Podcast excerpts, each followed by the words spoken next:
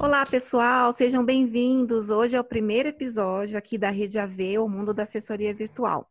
E o nosso tema de hoje é assistente virtual versus assistente remoto. E hoje estão aqui comigo a Michelle e a Késia. E aí, meninas, tudo bem? Tudo bom? Certinho? Oi, tudo bem? Então, para você que está chegando agora, fica com a gente para saber mais sobre esse nosso mundo. E se você já está por dentro aí da profissão, não esqueçam de dar sua opinião também, tá bom? Tá, mas o que é um assistente virtual, gente? Também abreviado como AV. Vocês vão ouvir muito falar disso, de AV, né?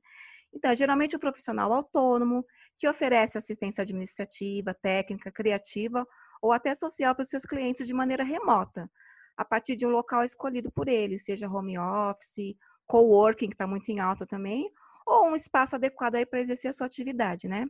Esse termo foi criado, na verdade, na década de 90, mais ou menos, em virtude principalmente das inovações tecnológicas que permitem esse modo de trabalho, como a internet de alta velocidade, o compartilhamento de arquivos em nuvem, entre outros. Segundo uma pesquisa realizada pela Robert Half, que é uma empresa de consultoria em recrutamento, o Brasil é o terceiro país que mais cresce em relação ao trabalho remoto. Legal isso, né? Ver esse desenvolvimento aí do, do Brasil. Então, pequenas e médias empresas, ou mesmo startups e empresas até mais robustas, buscam esses profissionais para realizarem as mais diversas tarefas em um ambiente remoto. Não é verdade, Michele? Então, Rejane, a profissão de assistente virtual é tão ampla que existem diversas tarefas que um assistente virtual pode realizar gerenciamento de mídias sociais, agendamentos, é, gestão de e-mails, gerenciamento financeiro, questões administrativas e outros.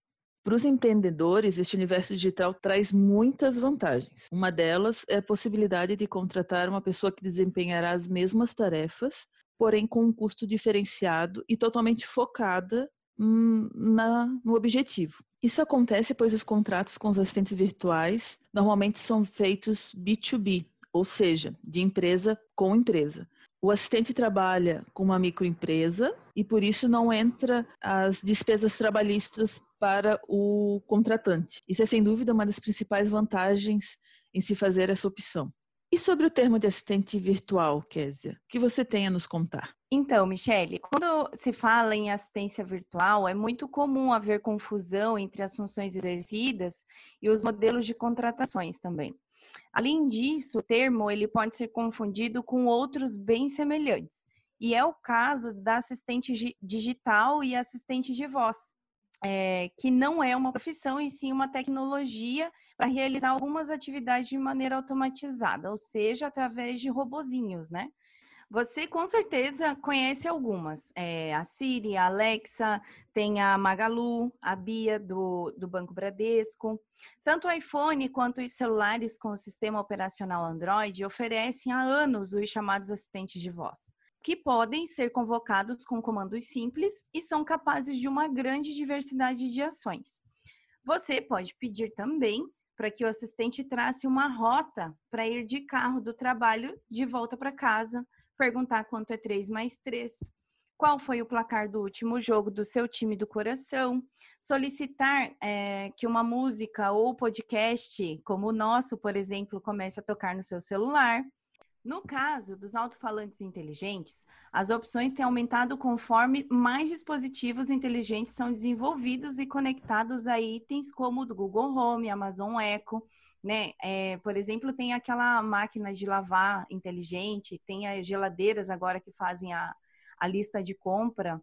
Eu acho que com isso a gente esclareceu um pouquinho, né, Regiane? Ah, Kézia, bacana. Que bom que você trouxe esse conceito, que eu acho que dá para tirar um pouco da dúvida aí dos nossos ouvintes. Então, resumindo, a gente tem os termos assistente remoto, assistência ou assessoria remota, assessoria virtual, enfim. Nós da rede AV escolhemos ficar e usar assessoria virtual por questão das iniciais, né, da rede AV. Mas acredito que, pessoalmente, eu até prefiro usar remoto, enfim. E você, qual é a sua opinião? Qual é a sua opinião, Kézia Michele? Então, eu, eu... gosto de usar... Opa. Fala, Kézia, primeiro.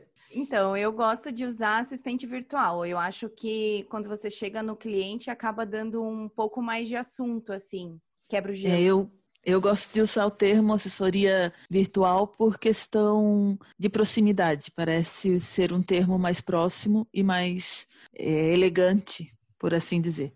Hum, legal. E assim, independente do termo que você use, importante é o conceito dessa nova profissão, né?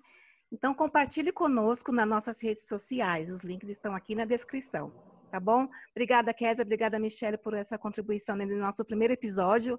Aquele friozinho na barriga bom, né? Pra gente estrear aqui com o pé direito, tá bom, gente? Obrigada, um beijo e até logo. Tchau. Até logo.